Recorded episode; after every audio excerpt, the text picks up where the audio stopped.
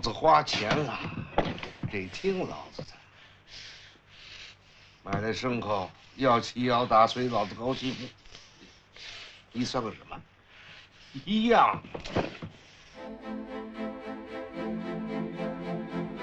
这是旧时代里深植畸形的恋情所引发的人伦悲剧。本期阿斗给大家带来的，正是由张艺谋执导、内地首部获得奥斯卡最佳外语片提名的电影《菊豆》。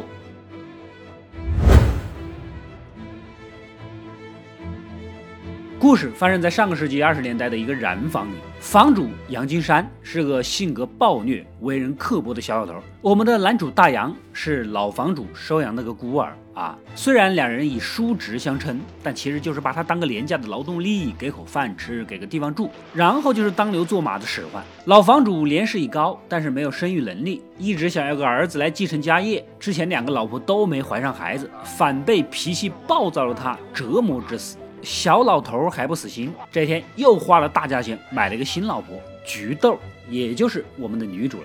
夜里，大洋就听见阁楼里传来女人凄惨的叫声，看来自己这个新婶婶又被凌虐了。隔天清晨，正在驴棚干活，隔间传来水声，透过这木板的小孔看去，婶婶正在清洁衣裳，擦洗着妙曼的身体。说起来，大洋也是惨呐，一直都在染坊当苦力啊，苟活于世，年近四十多岁了还没有娶妻，哪里见过这等景色，眼睛都看直了。直到一旁的驴叫，这才蓦然惊醒。上午，老房主叫他上楼喊婶婶下来干活，走上楼去呢，第一次跟菊豆面对面，果然是一个美丽清秀的女子。也许是早上偷窥别人洗澡，心里有愧啊，没说完两句。匆匆的下了楼，而菊豆看他慌慌张张的样子，反倒觉得有趣。也是从这天起，大杨那颗焦躁的心算是被勾住了。每天干活的时候，目光就被吸到了婶婶的身上，而夜里听到她受虐发出的哭嚎惨叫，又心疼不已，在楼下徘徊。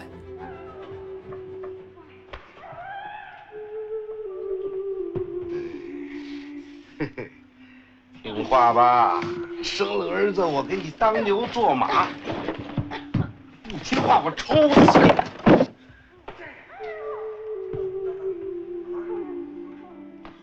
这天清晨，大洋早早的赶到驴棚，想把小孔啊挖大一些，看得更清楚。正要动手，恰好撞见衣衫凌乱的婶婶进来问牲口，身上又是鞭痕又是淤青，惨不忍睹。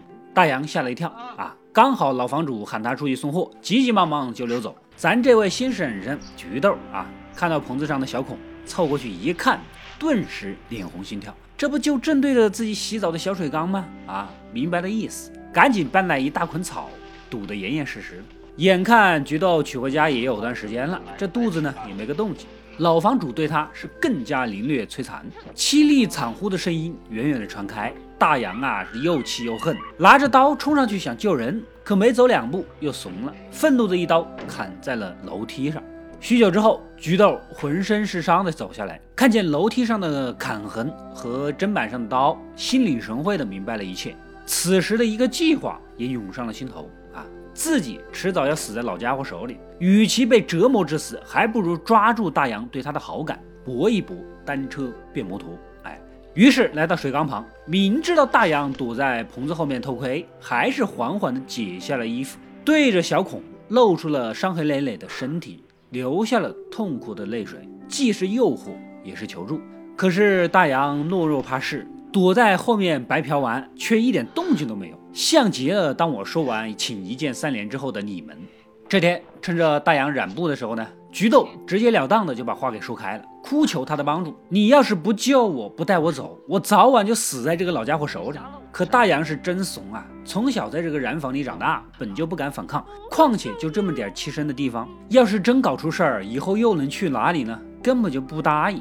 这天夜里，趁着老房主大老远去城里拿药，菊豆悄悄来到大洋房门外，却发现门锁着。他不死心，隔天中午的时候呢，故意挑逗，戳穿了他偷窥的事儿。说到动情的时候呢，直接把大洋给抱住。你看婶子像狼不？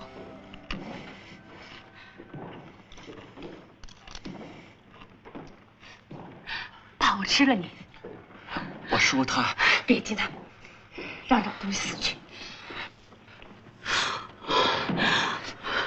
情，是你最好身子，给你留着。软玉温香，投怀送抱。大洋一个四十岁未经女色的正常男人，哪里经得起这种诱惑？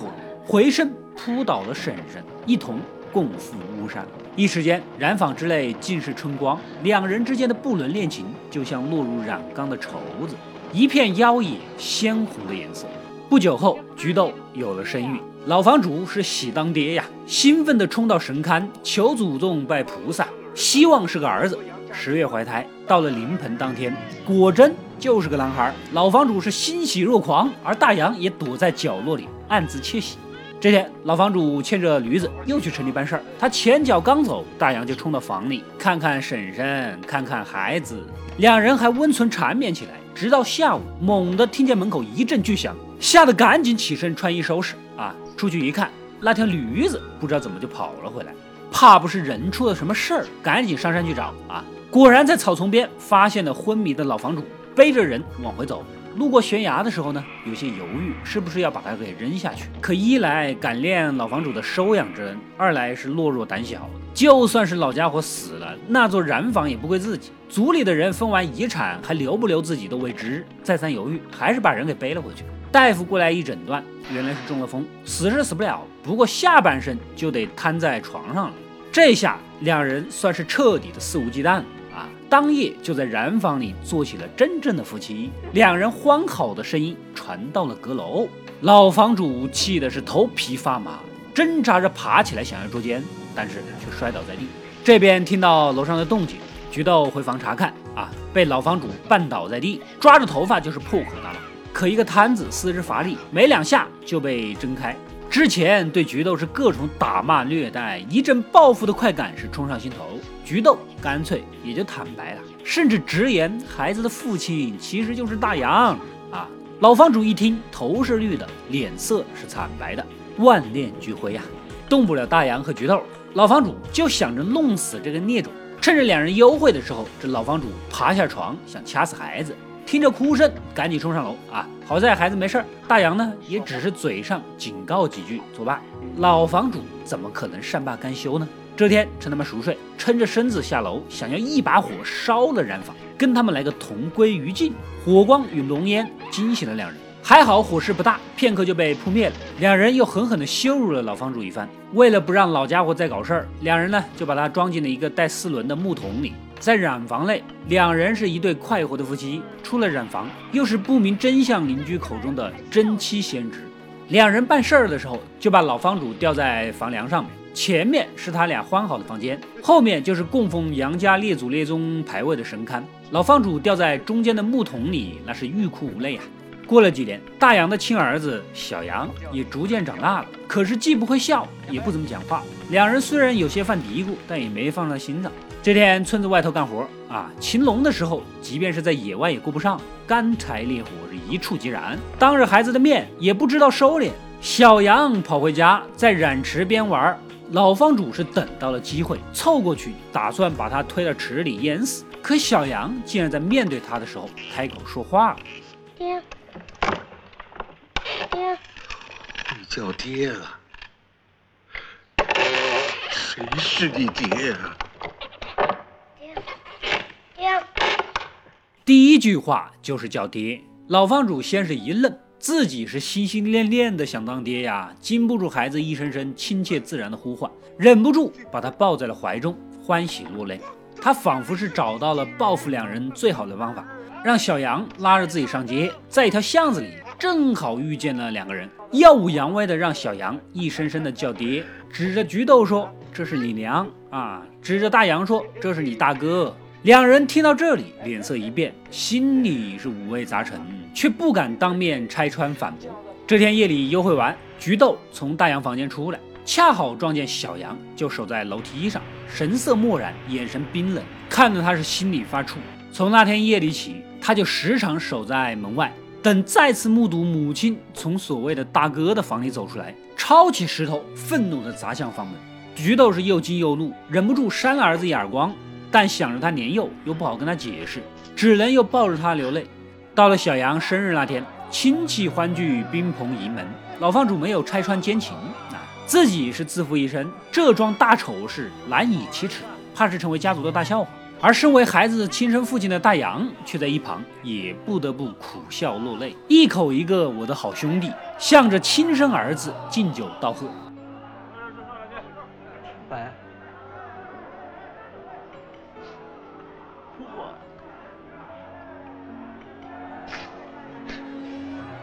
我我的好兄弟，吃醉了。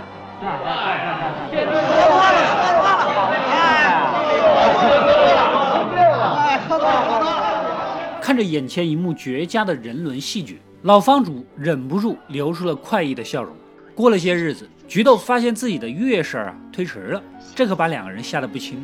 老房主已经瘫痪了，要是这个时候再怀孕，那就坐实了他们有奸情的事儿啊！没办法，为了避孕，什么土方子都试过，来来去去的折腾，弄得大病一场。这个孕算是避了，但是却永远的失去了生育能力。一天，老房主在染池边逗小羊开心，却不慎塞进了池子里。诡异的一幕出现了，小羊眼睁睁地看见人在池子里挣扎求助，他不仅没有施以援手或者喊人，反而站在一旁，露出了令人毛骨悚然的笑容。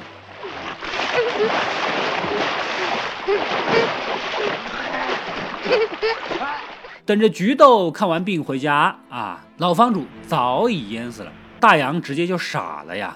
还以为是菊豆下的手，在守灵的夜里埋怨菊豆心狠手辣，不怕遭报应。这菊豆呢还没做解释，但是看着大洋这么一副窝囊懦弱的样子啊，就忍不住数落起来。两个人争吵的激动之时呢，大洋一巴掌打了过去。孝顺侄子，好侄子。而这一切全被远处披麻戴孝的小羊尽收眼底。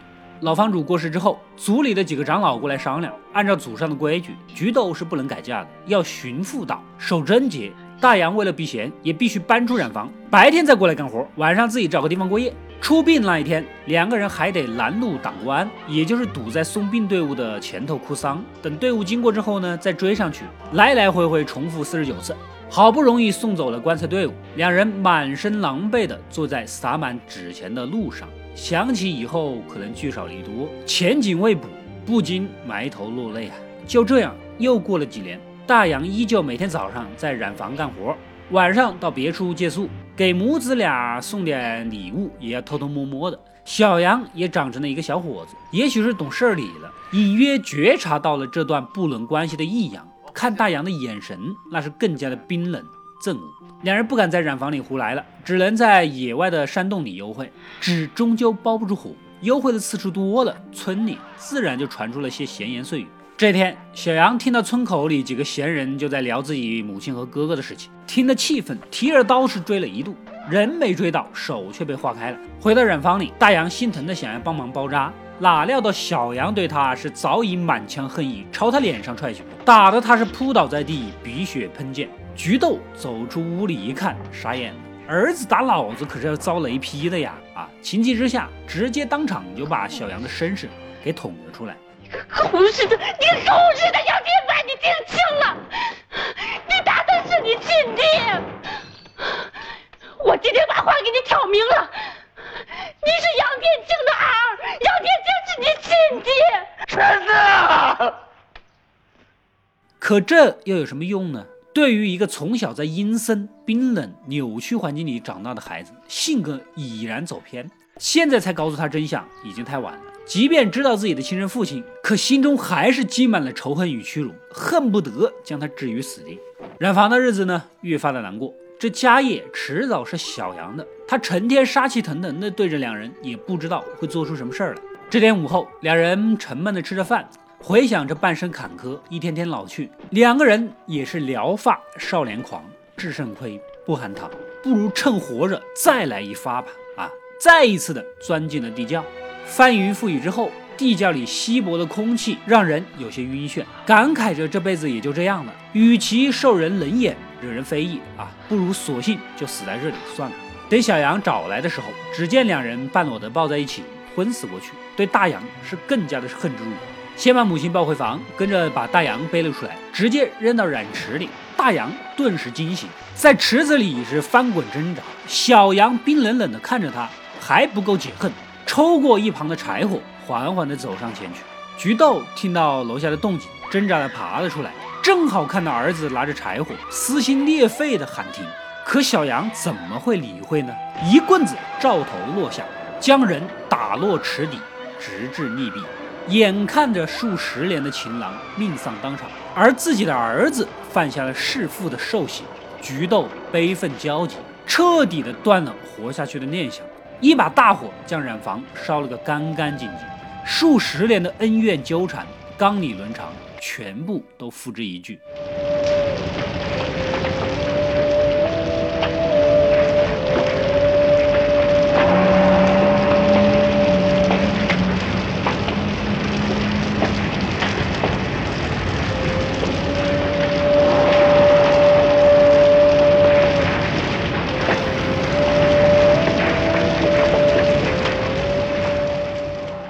故事到这里呢，也就结束了。菊豆是根据刘恒的小说《伏羲伏羲》改编而来，张艺谋、杨凤良执导，巩俐、李保田主演。电影的质量没有辜负观众的期望，成为内地第一部获得奥斯卡最佳外语片提名的电影，并一举斩获四十三届法国戛纳电影节的特别奖、芝加哥国际电影节金鱼国奖。电影的基调异常的悲凉，它在时间的设定上巧妙无比。一九二零年，新民主主义革命刚刚拉开序幕。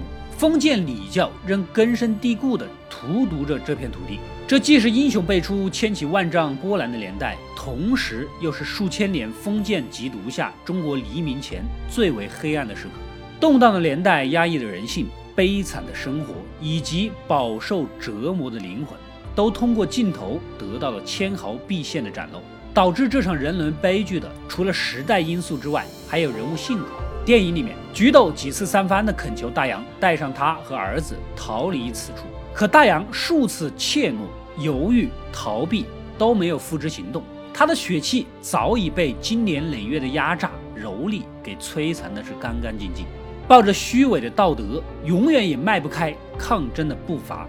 换句话说，是时代造成了他懦弱无能的性格，而他的性格又为这苍凉的时代增添了一抹。沉痛的悲剧，最可怕的是，看完了电影，你会猛然发现里面出现的所有人都是受害者，饱受传宗接代思想毒害的老房主，追寻爱与欲望背德乱伦的沈直，被扭曲家庭环境彻底摧毁的小杨，甚至麻木不仁、飞短流长的街坊，他们都是时代与礼教的牺牲品，就好像环环相扣的铁锁，饱受封建残余的剥蚀。即使锈迹斑斑，也彼此深锁纠缠，相互散布着恶毒与残酷，永远得不到解脱。